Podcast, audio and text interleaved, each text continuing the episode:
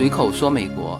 那么这一期呢，我又是用碎片时间在旅行中给大家录这期节目。我现在人在拉斯维加斯，呃，大家知道拉斯维加斯其实有点像叫洛杉矶的后花园，可能说后花园不太合适哈。那反正大家知道，就是一个洛杉矶人比较常去的一个度假的地方。当然，它也是全球的这个游客啊一个度假的地方。那么，全球两个著名的赌场嘛，一个就是美国的拉斯维加斯，还有一个就是中国的澳门。呃，拉斯维加斯是一个沙漠中的奇迹哈，这个之前好像节目里已经说过了。呃，那么现在呢，它既是当然这个博彩业是最发达的，那其实它的会展业每年的 CES 啊都在这边举办，还有各种各样的呃国际的会展，因为它这边的酒店是最棒的。我们家叶子有的时候吐槽他的一些朋友哈，说去那些呃风景非常好的呃，比如说国家公园啊，就是是去玩风景的地方。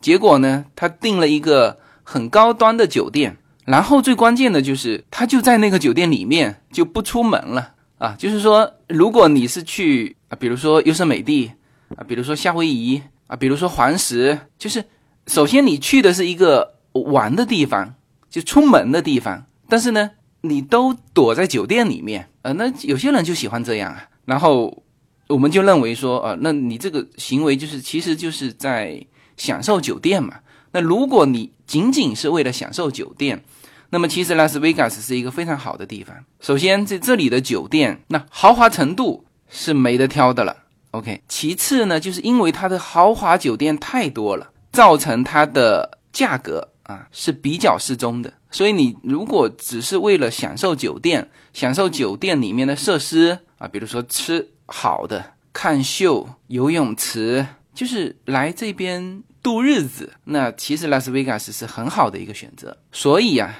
很多的洛杉矶的朋友一到节假日，特别是比较短的时间，比如说三天、四天，那这种时间呢，就会到拉斯维加斯。然后拉斯维加斯旁边，呃，你如果还有时间，呃，那旁边还有嘛？比如说，我们今天下午会去这个复活大坝啊。那这个大坝，我们是我们是去过一次啊，但是小孩没去过啊。所以上午呢，他们是在酒店的游泳池呃放松一下，然后下午我们会去复活大坝那个方向啊。那个方向其实还有很多的景点。所以呢，这个拉斯维加斯是洛杉矶人呃常常来的地方。很多人在拉斯维加斯都有办有一种的那种会员卡。这个会员卡里面是可以累积积分的，那比如说你住酒店，在酒店里面啊用餐啊，反正所有的酒店的消费啊都会记录到这个积分里面。然后有很多人他的酒店费用是免费的啊，甚至这个酒店还呃专门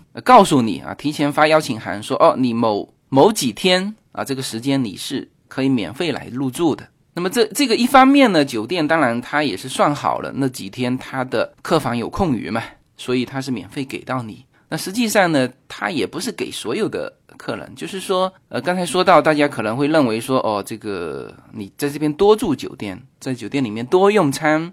它不就有有累积那个积分吗？那其实呢，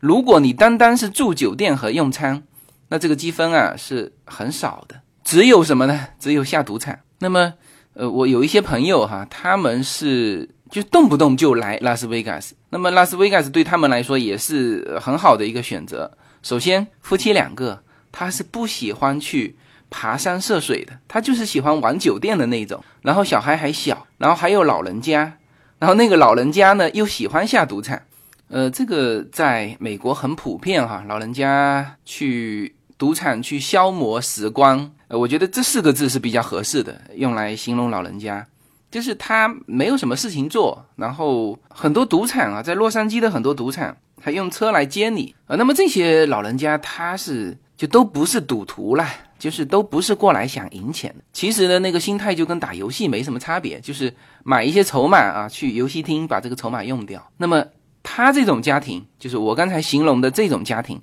是最适合来拉斯维加斯，是吧？老人家消磨时光。那么赌场里面算积分的话呢，两种方式，一种就是你的下注啊，你如果时间很短啊，但是呢你下注够大呃，他也不是说算你赢多少输多少啊，说这个人输了多少，我待会儿会说到一个例子哈，他不是算你输了多少，但是呢，他算你下注。有些人在拉斯维加斯，他他赢的钱更多，他反而是没有输什么钱，但是呢，拉斯维加斯也给他最高端的待遇，就是甚至你到了拉斯维加斯，从机场接车，他都都是酒店派的啊，这是一种啊，就是下注。还有一种就是你在赌场泡的时间啊，它这个通通都有记录的啊。比如说你买筹码，最后退筹码换筹码啊，这这个就是在赌场类的时长啊，它这个是记录那个呃积分的。那么这些积分通通都可以转换成他下一次来拉斯维加斯的啊住酒店免费的这个这个积分里面。然后说到这个下注大小啊，输多少这件事情哈，呃，我们有一个朋友哈。他是一个摄影师，然后他就跟我们说起一个事情，就是他有一次，就他的一个客人，就是看上去也是一个很不起眼的国内的一个女生，他告诉他，他有一次在拉斯维加斯七天之内输掉了六百三十五万美元，然后他说起来的时候的感觉也很正常，然后他说他上了拉斯维加斯当地的报纸，说这是有史以来呀，就在最短时间内输掉最大金额的人。啊，那他他也知道了，他看到第二天的报纸也没什么啊。输完之后就安心回去待产。他来洛杉矶也是生小孩的。然后我还之前看到一个报道嘛，说李晨和范冰冰说在拉斯维加斯输掉了一千两百万美元。那么从他这件事情反馈回来哈，应该是有人黑这个范冰冰和李晨。就呃，如果他们真的是输到那个金额，那会上报纸的。反正我那个朋友说。他的那个客户哈，就看上去也不像那个就特别的那种啊，珠光宝气啊，或者是名牌服饰啊，也没有。然后聊起这件事情的时候也很淡然啊。那么这种就是真有钱哎。我们两个就是我跟叶子都对这个赌场没感觉，就是就是无论是赢了还是输了，就是觉得不好玩。所以呢，我们每次到拉斯维加斯都是。其他的原因啊，比如说这一次，那么这次是为了看秀，还有就是明天我们可能会在这周边去滑雪。之前本来想是走的再远一点啊，到内华达州的东边啊，但是呢，这个小朋友啊，小的那位有点感冒，所以我们现在还在考虑啊，是就在拉斯维加斯旁边滑雪，还是说再走的远一点？拉斯维加斯旁边就有滑雪场，所以呢，我们这个计划还没定哈。呃，那么看秀是昨天晚上，我们是全家看了，他们叫 K A 秀。呃，因为买票啊，这个了解背景啊，这些全是叶子做的这个攻略，那我就只管过去看。呃，那当然叶子会跟我介绍啊，他说这个秀呢，就是高晓松曾经说过的那个太阳马戏团专门为了一个秀，就是他是改造了整个的剧场。那么高晓松当时是叫就简单带过。所以呢，我觉得这一期我们可以啊，把这个拉斯维加斯的这个秀给大家做一些具体的介绍。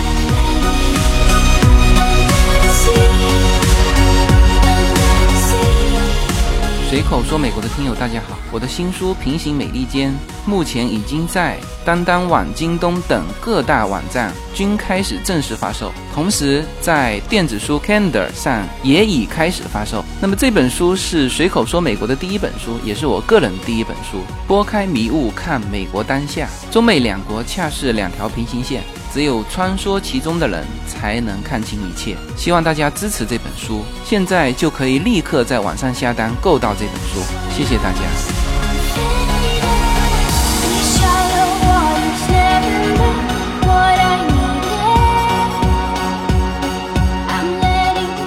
就趁着昨天晚上刚刚看过的这个新鲜度啊，可能会说的具体一些、精彩一些哈。呃，那也确实是叫百闻不如一见。我们其实看了很多秀，但是这个秀那确实是他为了这个整个故事，就是他的整个剧场跟别人就是不一样的。当然，他的剧场都在这个拉斯维加斯主要的酒店里面啊，那你就可想而知他的这个酒店有多大，众生多长。那么这场秀的名字就叫 K A，呃，在拉斯维加斯你随处可见哈这个秀的广告。它这种秀呢，它不是。能够常常去变化它的。呃，就算是我在美国看到的其他的秀，那也是一演就演十几年的啊。那么这个 K A 秀应该也是演了很长时间，所以啊，它才能够就是整个的剧场为了这个秀搭的。呃，那么我首先先简单介绍一下这个这个 K A 秀吧。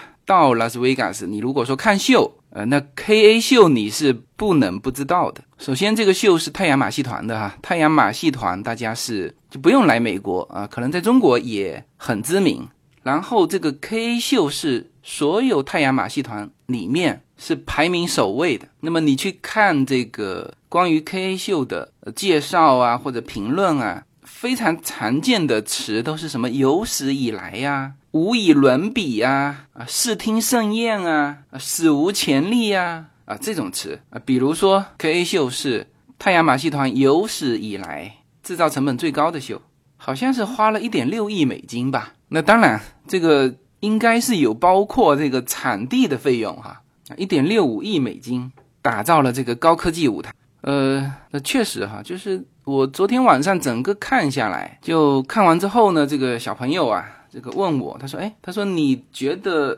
里面的哪一个角色你是最喜欢的？我想了好久，完全对角色没有什么印象。我所有的观察点啊，都在那个舞台，以及舞台延伸到旁边以及纵深的那些那些设计，那些东西给我的整个视觉的震撼。就让我几乎没有去关注，就个别的演员啊，他演的有多好。当然，他这个和其他的秀又不同，他的整个过程没有台词的，全部是音乐，就是只有在刚开始的时候有旁白啊。刚开始这个进入正戏的时候，就前面有一些热身嘛。开始正戏的时候呢，就是你面对的这个舞台下面打开，一艘巨大的船啊，从舞台上升起来。那么一群人呢，在这个甲板上操练。那么这个时候有一些旁白，然后整场秀没有一句语言，不需要语言，是吧？然后说句实话哈，就是太阳马戏团本身就是以这个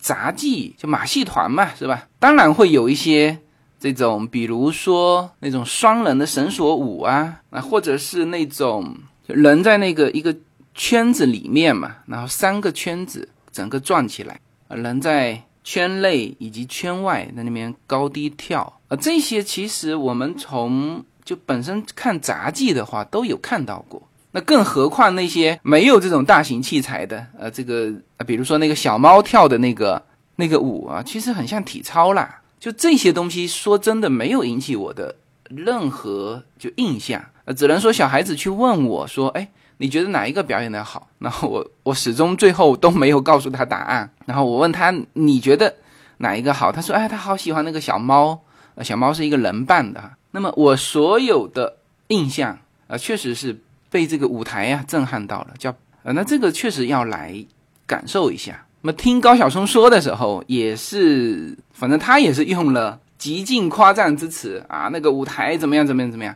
那你看完之后哦，你才知道。真的可以做成那个样子。我我先说一下场景布置吧，因为我估计哈，这个一点六一点六五亿美元，应该是绝大部分是投在了场地啊，以及当然服装道具啊这些啊。首先，它进门的的那个地方啊，是毫不起眼的，就是跟普通的电影院没什么差别啊。小小的一个门，门口有一只啊盘踞在上面的一条龙啊，龙头很大。那么你从这个秀的呃对外的宣传以及门口摆的这头龙啊，你大概知道它的整个故事的背景是东方的元素啊，但是不见得你看见龙啊就认为是中国的这个故事背景，不是哈？龙也是韩国，也是日本，日本非常多的故事里面也都有龙啊，所以你不用感觉这就是中国，但是我之前说过了，就是。东亚文化其实是源于一脉的。那么这个秀的整个布景就给人的感觉啊，以及里面传达出来的一些元素，那肯定是东方的，这没有问题。那么你走进去的时候，你是顺着旁边走啊，那么它是一个，就从观众席来看，呃，就是比普通的剧场会大那么一倍，但是它没有那个呃一楼二楼，它就是就是斜斜的这个观众席啊，大家都啊在一个平面上。那么就观众席来说，就乍一看哈没什么差别，因为我们在纽约的百老汇上也看过秀啊。那那个旁边的布景啊，什么也都不错，也都不错。就观众席来说没差别。然后我先说舞台和两侧，好吧？回头我再说秀开始之后观众席里面的差别。首先我们刚进来的时候，它那个舞台是黑的嘛，中间一个看起来并不大的舞台。我说的这个并不大哈，是属于就不是说舞台就非常大，大到你震撼，没有。它其实那个舞台是深。和高啊，它并不大。OK，这个大是属于正常的，也不是说很小哈。然后先说它两侧，因为你一进来的时候，你就先你是绕着两侧进来的，它从一进来的两侧其实就是舞台了。那么在舞台演的时候，它的这个两侧就有参与表演。那么这种场景呢，和很多的秀以及百老汇的一些秀没有什么差别，就大家都会利用。就两边其实是什么？是以前的这个贵宾室。大家如果有看以前的电影院，就是它在两侧都会有一些就是私人包间，它不是坐在下面的，和那个大众的那个一个一个的呃位置。就以前是有那种私人的包间，但现在全部坐到下面来了。再有钱你也只能买前座。这个呃，快速提一下这个票价哈。这个票价做广告的是六十九块美元哈，他写了一个 from，就从六十九块起，但实际上你买不到六十九块的，最低也是八十几块的，从八十几块到两百多块，呃，再高也没有了。就是你最舒服的欣赏角度，其实就是离这个舞台最近的地方，就那个地方前面的卖两百多块钱，那我们是在正面最正面，是稍微靠后一些。我们买了也买了大一百多块钱一张票，然后小孩子是没有什么半价和免票的，就每个位置的价格是一样的，就不分这个老幼了哈。那么虽然其他的这个秀呢也能够利用两侧，就是舞台两侧的这个这个原先做这种私人包间的那个那个位置，但是这个 K A 秀啊，它是把全部就是就观众席是。一个平面嘛，然后它的整个视觉的延伸是几乎是两百七十度的，就给你的感觉是两百七十度的一个视觉。我刚才本来想说一百八十度，因为你人只能看一百八十度嘛，是吧？可能还小一点。但是呢，对于坐在前排的人，那个那个侧面的那个效果背景是绕到它后面去的啊，所以应该是有一个两百七十度的这个延伸。当然。它其实呢，真正大部分的时间由哪来表演？也就是你能够看到的这个这个舞台的两侧，那么偶尔一两下出现刚才说的两百七十度的，就是突然间在你的就侧面，因为它就已经有那个背景了嘛，呃，其实是搭成那种金属台嘛，但是它的那个金属又是做成古朴的样子啊，这些画面我全部会在我的音频的下方，我会贴我的照片出来。它里面是可以拍照片的哈，在门口还专门立了一个牌子，说你可以拍照，呃，只是不可以用闪光灯和那种全程录像。那么两侧它的整个，你去看它的这个搭建的这个这个布景啊，那就是你感觉进入了他的那个时代，进入了他的那种荧幕里面啊，那这个是。这个 K A 秀啊，为什么说是叫视觉盛宴？大家会说，哎，没什么好视觉盛宴的。现在的电影不是各种特效都能呈现吗？呃，还是不一样，还是不一样。我继续往下说哈，然后就说到它中间的这个舞台，它它的台呀，它其实分台前台，台前有一个有一圈就凸出来的半圆啊，有一些热身啊，或者是场景切换啊，有的时候也会在。这个台上表演，然后它的整个主舞台其实啊，就是一个，就是高晓松说的，它是可以 三百六十度旋转、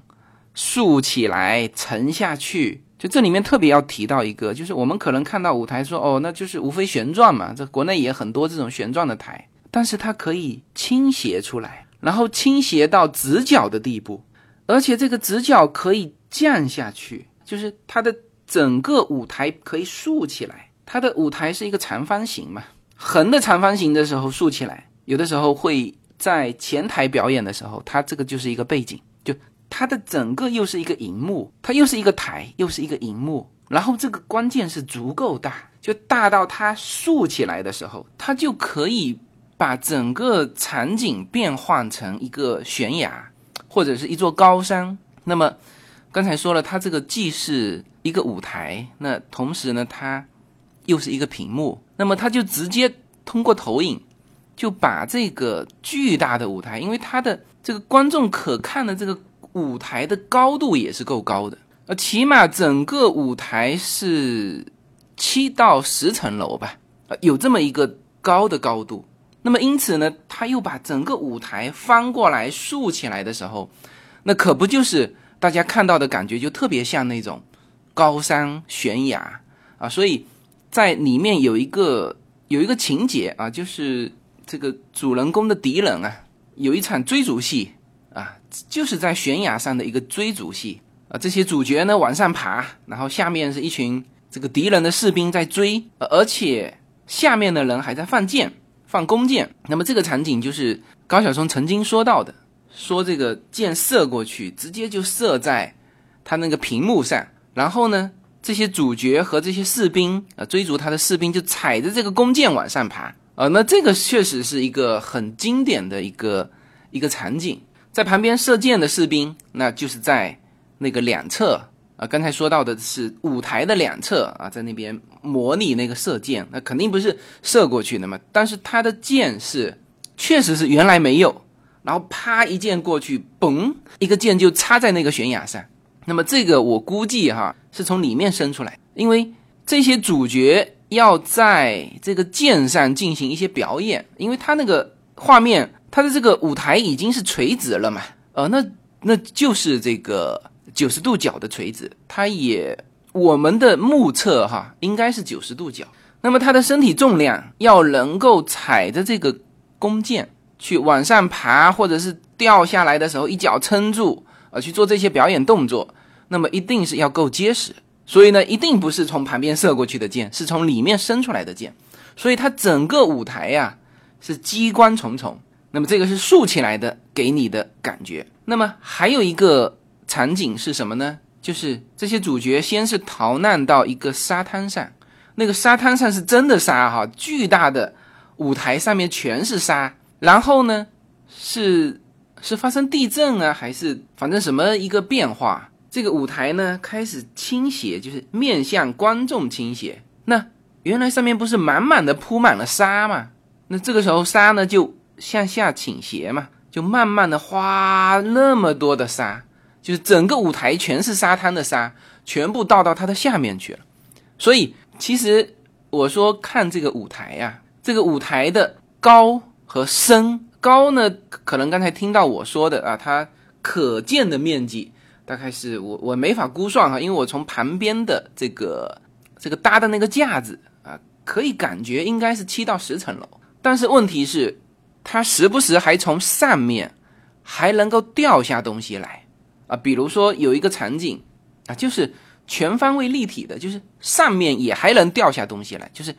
拿个东西悬挂的，就像那个升降车一样，还能下来，那就说明上面还有空间。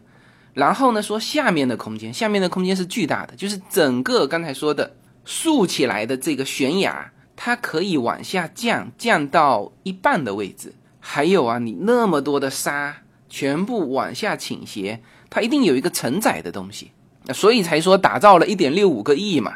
就是其实就大量的是花在这种的设计上，机械其实是花在这种上，所以才说我们才说，就太阳马戏团它的那些设计者，那就是天马行空，就是给他足够的空间，他就敢于想象，所以这个是一个你可见的高和深，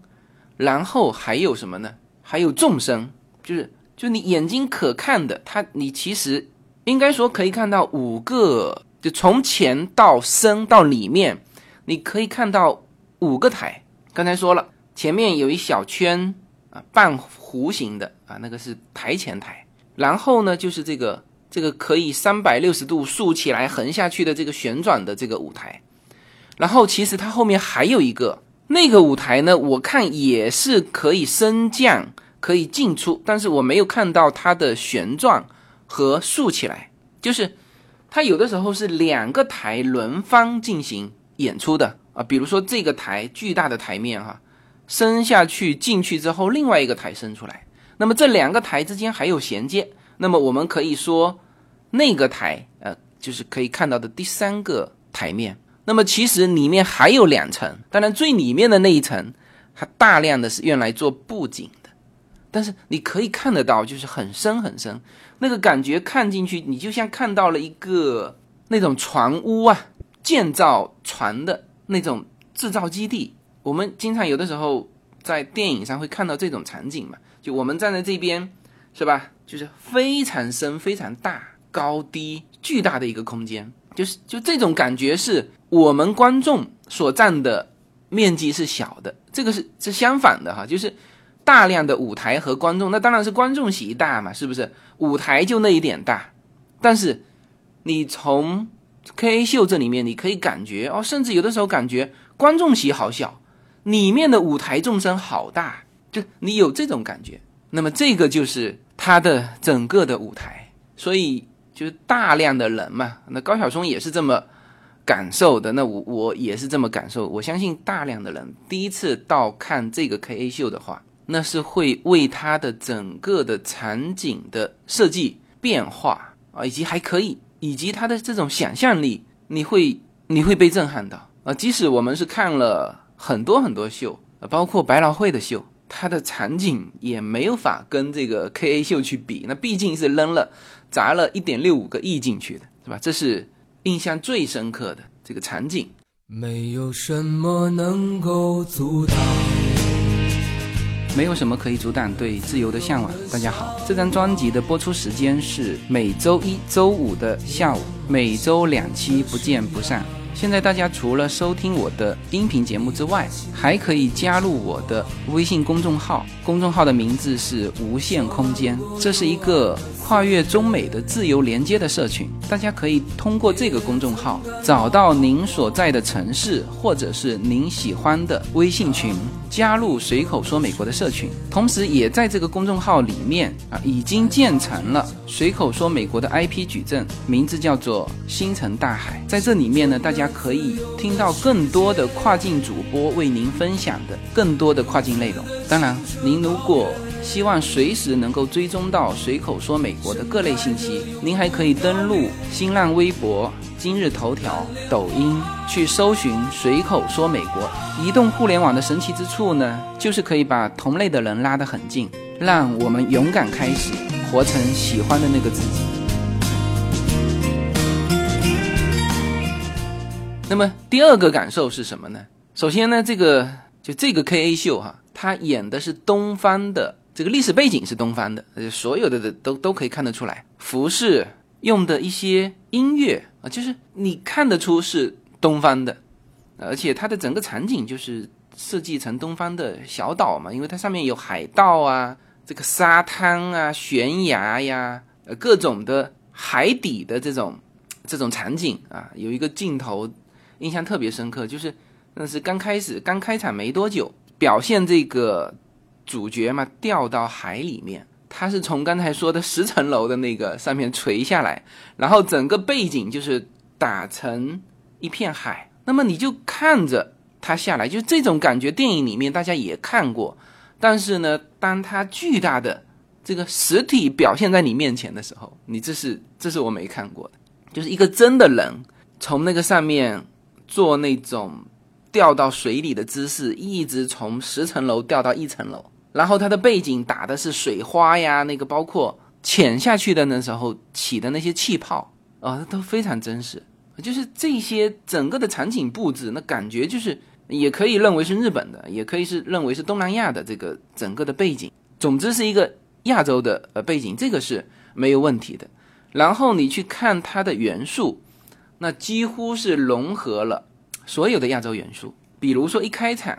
那就是像日本的歌舞伎里面的那种那种场景啊，那个那个其中一个主角我感觉呢，他就像日本里面演的那种，就是鬼神的这种感觉啊，敲那个钵。呃，那在这个人身上，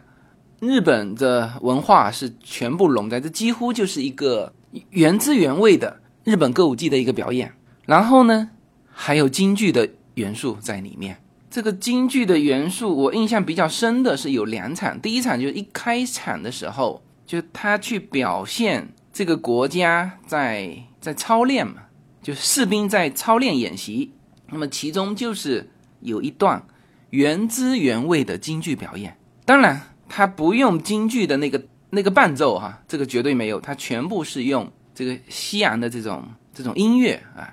但是呢，他也不用。京剧的那个盔甲，但是它保留的那两根的雉鸡尾，就是那个花旦哈，就是没有它的盔和头那那个，但是它保留了这两根的东西。最最关键的是，那个一看我们都明白的，就是表现什么呢？在万马军中，那个剑啊，当然不是剑了，是枪啊，扔过去，中间的这个主角用脚把枪踢回来，就是旁边站四个人嘛。往里面扔这个枪啊，当当然这个扔是就不是乱扔哈，这个是有的是直接扔过去，那有的是扔给这个主角，主角一脚踢回来，就这个场景，所有看过京剧的都知道这表现的是什么。那么这个场景被应用在了 K 秀里面，那么这也就是这个主创人员认为啊，他都是取了，比如说中国文化，他认为就是这一段，也不是说最精彩吧，他。它其实要符合两个条件：第一，你要够精彩；第二呢，你要这个跟这个故事能够配得上嘛。啊，这是就一个场景。那一看到这个就是原汁原味的京剧的表现形式了。那么第二个场景，我自己都还没有感觉啊，因为我被那个被那个场景给震撼到了嘛。它是这样子的，就是在这个故事应该是比较尾声呃比较高潮的部分，就是有一部分就是。正邪双方，呃，大决战。那么他呢，首先把这个舞台竖起来，就是它是一个长方形的竖着摆在你面前。然后呢，这些演员啊，一边是在上面，就是垂下来，一边是在下面进攻。但是呢，他表现的并不是像刚才说的那个悬崖了，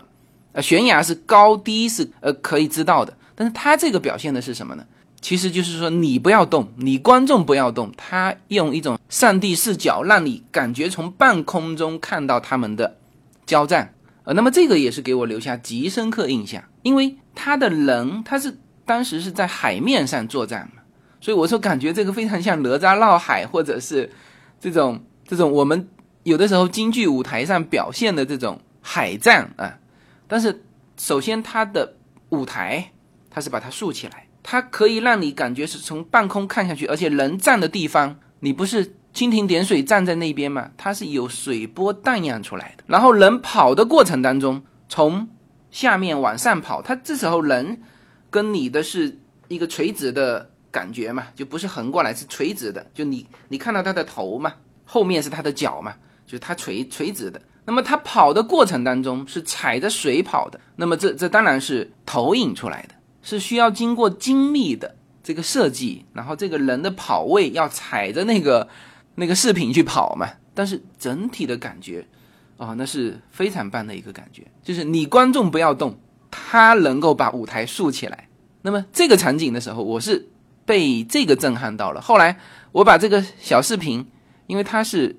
里面是可以允许拍照的哈。呃，再次说一下，我把这个小视频发到我们的。听友群里面的时候，那个时候我还没发那个京剧那个踢踢枪的那个那个小那一段小视频，哦，别人就看出来，他说：“哎呦，这个是京剧的感觉。”他说这里面有京剧元素。哎，我再一细看，那确实是，就是从那个角度去看他们身上穿的，以及各种的跑位，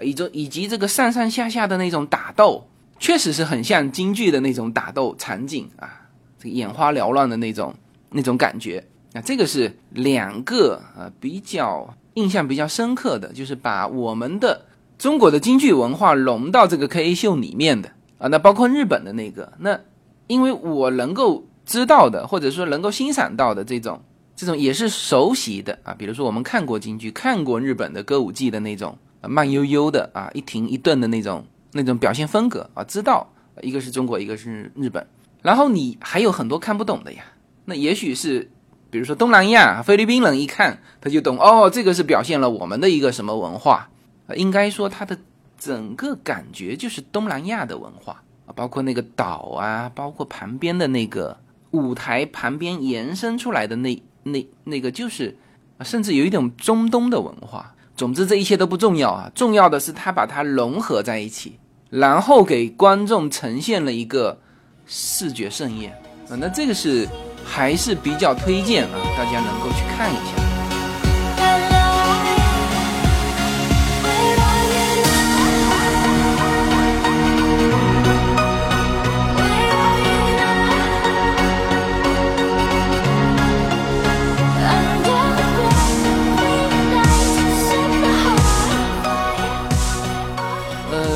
这个 K A 秀呢，那反正我们家是从网络上订票的。你去现场买票呢，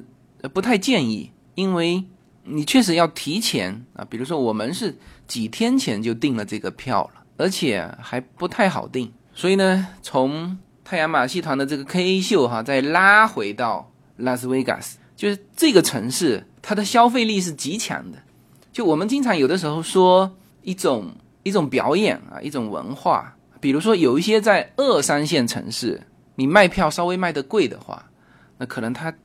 没有办法消费得起。所以很多中国也是嘛，都是一线城市，北京、上海、广州、深圳啊，因为它人群先多嘛，人口基数大，然后呢，这个城市经济不错啊，所以呢，比如说你一张票能够卖一两千人民币，然后一场呢能够坐得下，坐得下上千人。那么这个就不是一个普通的城市能够承载得了。然后你再说说我每天都演，可能还上午演演一场，晚上演一场，那这个消费能力，那也不是一个城市啊，甚至呃不是一个国家能够消费得了的。所以呢，像拉斯维加斯，它因为有世界各地的游客，像 K A 秀呢，你你天天看，因为它的你天天看也不可能。因为它的所有的场景、故事情节是一模一样的，它没有变化，所以更多的是什么呢？是就来只看一两次的。比如说我们这次带着孩子来看，那下一次呢，有可能还看，那就是就跟别人一起来嘛，就是比如说带着父母来看，因为这次父母正好没在这边，就每一个人在这里的消费就只有那么一两次，但是呢，他还能够就一天，那至少是一天演一场嘛。那他就必须是吸纳全球的这个观众，然后呢，这个太阳马戏团的 K 秀是，比方说哈，之前我是听高晓松说过，那么其实心里对他的预期已经很高了，但是呢，我去看的时候，哦，还是觉得震撼，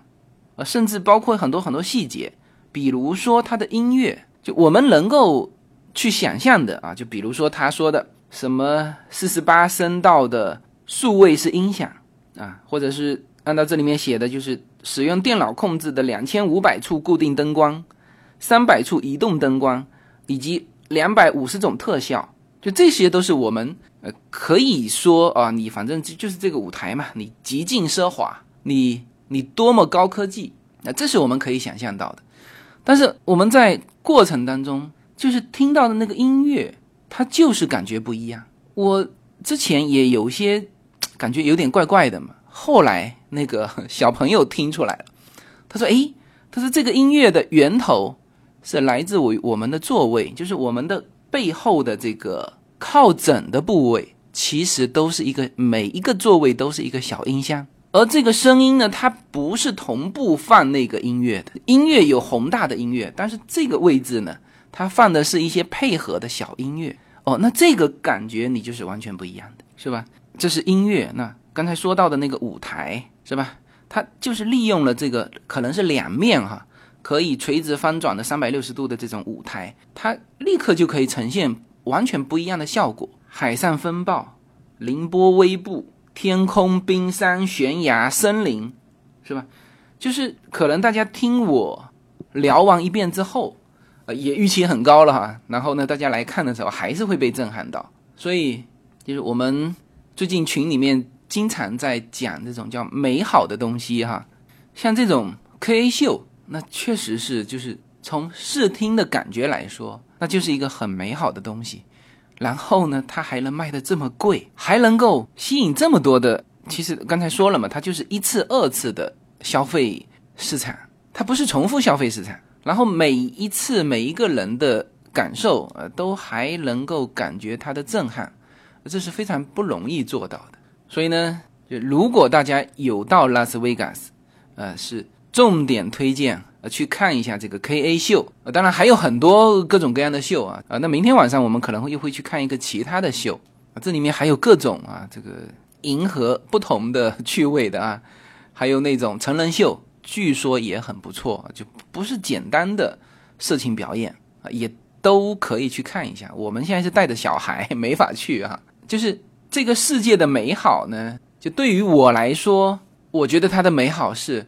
就除了我们看过的东西很美好之外，就还有更多我们没有见过的美好的东西。这个才是我非常喜欢的这个美好的世界啊！好，那么周末啊，就是大家放松一下，